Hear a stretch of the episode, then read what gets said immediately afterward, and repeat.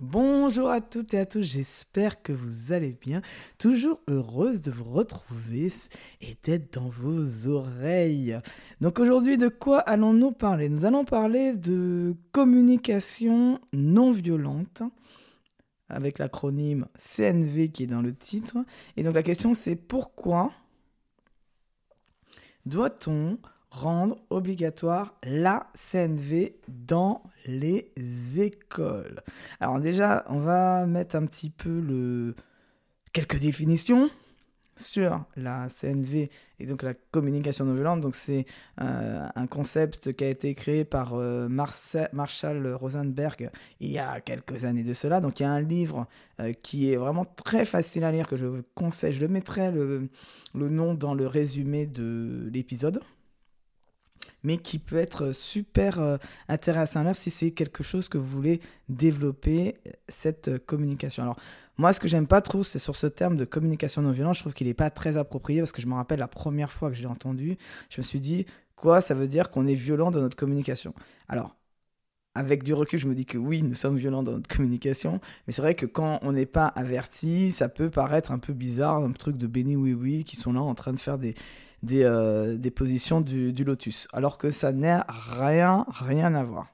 En fait, l'idée, c'est de se dire que euh, nous avons un mode de communication aujourd'hui et euh, de se dire qu'il existe d'autres façons de communiquer qui seraient beaucoup plus bienveillantes vis-à-vis de l'autre et surtout beaucoup moins difficiles à, vivre pour nous-mêmes en termes d'interaction avec l'autre.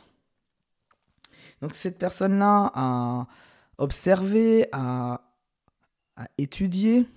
Et aujourd'hui, il y a beaucoup de modèles qui en découlent. Donc, il y a des formations, donc vous pouvez regarder sur Internet, qui sont vraiment délivrées de CNV. Moi, j'ai eu la chance euh, de faire euh, euh, cette formation de 5, 3 ou 5 jours, je ne me rappelle plus, mais en tout cas, un certain nombre de jours quand j'étais chez L'Oréal.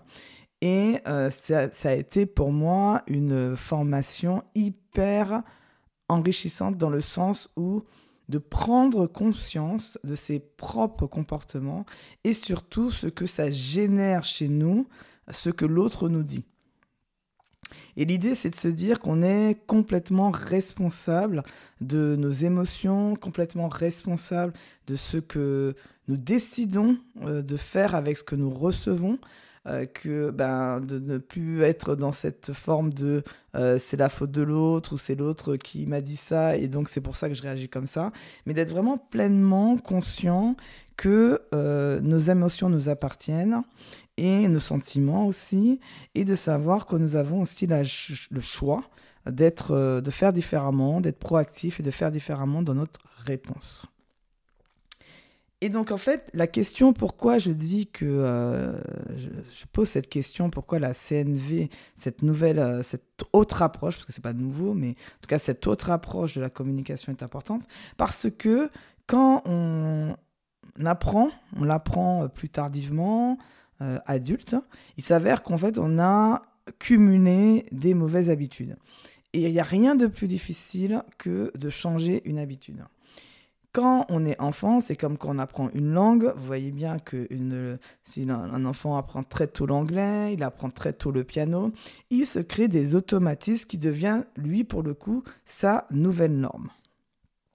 Et c'est pour ça que je dis en ça qu'aujourd'hui, de toute façon, on arrive dans un moment où les écoles vont devoir se réinventer aussi et que ces écoles euh, ne, devront plus être du le sachant vers euh, vers euh, les, apprenants, en fait, les, les, ceux qui apprennent, mais vraiment un système d'apprenants, c'est-à-dire un système où on est, euh, l'école est là pour faire des expériences. Pourquoi? Tout simplement, c'est assez simple, hein, c'est qu'aujourd'hui, euh, il y a plusieurs transformations. après la digitale, on est en train de faire l'IA qui va être révolutionnaire, qui va nous bouleverser tous, euh, à quel que soit le niveau et quel que soit le poste qu'on a, euh, l'IA va nous, l'intelligence artificielle pardon, va nous impacter. Et donc, on va avoir aussi euh, Google qui est de plus en plus puissant et qui va, de toute façon, tout ce qui est savoir, en fait, va être accessible à tous. Et ce qui va nous différencier entre deux personnes, ce ne sera plus le savoir, on va dire, technique, Euh, même si, bon, on a encore quelques années, mais ça va arriver vite, ça va arriver vite, donc euh, tenons-nous prêts.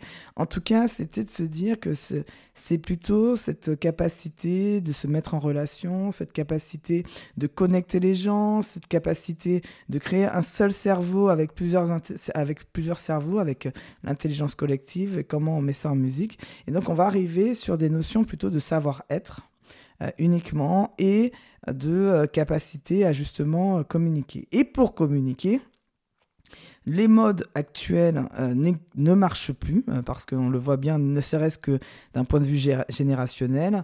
Euh, les personnes ont besoin d'avoir du sens quand on leur parle, d'avoir un pourquoi, d'avoir du sens dans ce qu'elles font, d'avoir une raison d'être, d'avoir voilà, d'avoir un, environnement propice à la créativité, à la performance, à l'énergie, etc.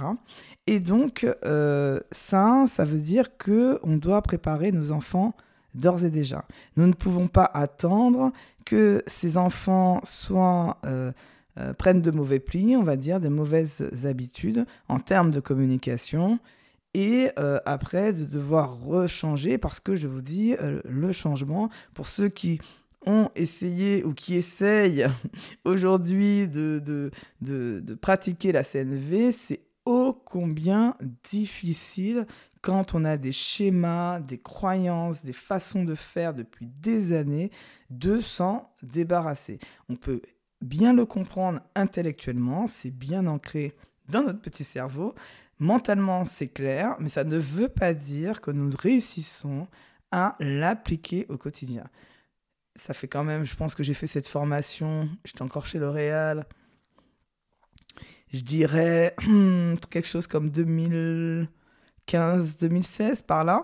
Et euh, il y a eu plusieurs, bien évidemment, c'est pas tout de suite après la formation que j'ai tout de suite essayé de mettre, mais quand même avec mes enfants, je me rappelle très bien avoir essayé. Et j'ai vu la difficulté que c'était très rapidement. Et encore aujourd'hui, même si je transmets cette pratique, que je l'applique de plus en plus, je m'entends encore faire des faux pas, des erreurs avec notamment le fait de ne pas utiliser le tu accusateur, mais de toujours de partir de soi et de dire je. Et donc quand on doit dire, vous allez essayer euh, cet exercice, mais quand vous essayez de dire je euh, plutôt que tu, vous allez voir que c'est quand même plus compliqué de trouver la formulation de la phrase. Parce qu'à quel point, en fait, c'est pour montrer à quel point nous ne sommes pas habitués à le faire. Donc plutôt les enfants vont réussir. Et c'est comme tout ce qui a été, euh, comme les émotions aujourd'hui. Euh, moi, mes enfants, euh, on parle des émotions à la maternelle. Euh, à l'école, ma fille, pour elle, les émotions, ça commence à être quelque chose où, quand elle s'exprime, elle dit euh, Je suis en colère, je suis agacée, je suis triste. Elle parle comme ça. Donc, en fait, elle a adopté cette façon de parler qu'elle va garder euh, tout au long de sa vie parce qu'elle a appris à parler comme ça. Et donc, elle, c'est un automatisme. Et donc l'idée, c'est vraiment cette partie-là de se dire, ces enfants, si nous Déjà, premièrement, ça permettra que eux, ils n'aient pas tout ce travail après à faire euh, de changement. Et puis, parce qu'ils ont encore d'autres challenges en termes de changement à faire. Et puis, euh, c'est intéressant parce qu'à chaque fois qu'il y a, par exemple, je me rappelle, euh, à mon époque, c'était plutôt, il fallait pas jeter les papiers par terre. mon parent aimait me raconter cette histoire que, ben, moi, j'ai appris ça à l'école. Et qu'est-ce qui s'est passé? C'est que quand j'ai rentré à la maison, je disais à mes parents ne ne, ne jette pas les papiers par terre. Donc, c'est une façon aussi indirectement d'éduquer les parents par mimétisme. Donc, et puis les enfants, vu qu'ils sont sincères et vrais et disent tout ce qu'ils pensent, ben en fait les parents, généralement, on se dit ben, on va faire un effort au moins parce que euh, pour être cohérent par rapport à, à cette, euh, à ce que notre enfant nous dit. Et donc euh, je pense que c'est la même chose sur la communication. Probablement qu'il y a des parents, peut-être que ça va pas leur parler, mais il y en a d'autres où ils vont, ça va les interpeller, ils vont être curieux, ils vont aller essayer de se renseigner pour voir comment eux aussi, ils peuvent changer leur, leur communication. Donc voilà, donc c'était vraiment euh, l'idée, c'était vraiment d'un partage, de dire euh, vraiment c'est un, un constat que si vous êtes parent, si vous connaissez des parents, de s'intéresser à ce mode de communication parce que il sera nécessaire euh, demain euh, dans leur vie, que ce soit personnel ou euh, professionnel et encore plus professionnel, d'avoir une, une, communication ajustée, d'avoir une communication qui tient compte de ses besoins propres et des besoins de l'autre. Donc si vous voulez avoir plus d'informations sur la CNV, n'hésitez pas à aller sur Internet. Si vous voulez que moi j'explique la CNV, ce sera avec grand plaisir. Donc euh, n'hésitez pas à me mettre un petit message privé sur LinkedIn euh, et je serai ravi de le faire. En tout cas, je vous souhaite une très belle fin de journée et je vous dis à demain. Bye bye.